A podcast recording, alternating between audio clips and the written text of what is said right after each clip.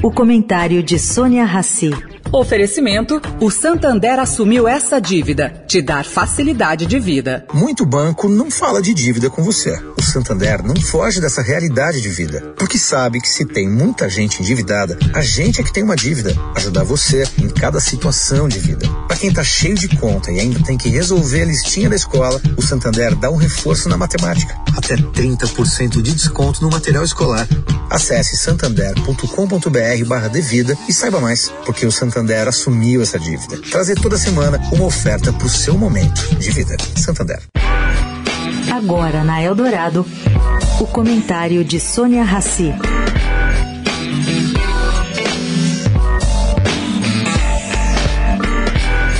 Gente, ontem a BR Foods é uma empresa que é resultante da junção da Sadia e Perdigão, anunciou um prejuízo gigante em 2022. Quanto? Quase um bilhão de reais. Justamente o inverso do que aconteceu em 2021, quando o lucro líquido foi também de quase um bilhão de reais. Bom, o presidente da BR Foods enumerou várias justificativas, mas nenhuma relacionando o prejuízo da BRF com o do recente acionista da BRF, a Mafrig.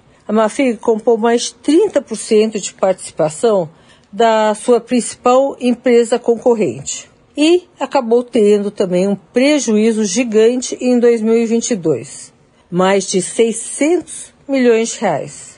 Ela absorveu parte do prejuízo da BRF na Mafrig. Fica então aqui uma pergunta: será que foi boa essa entrada da Mafrig na BRF?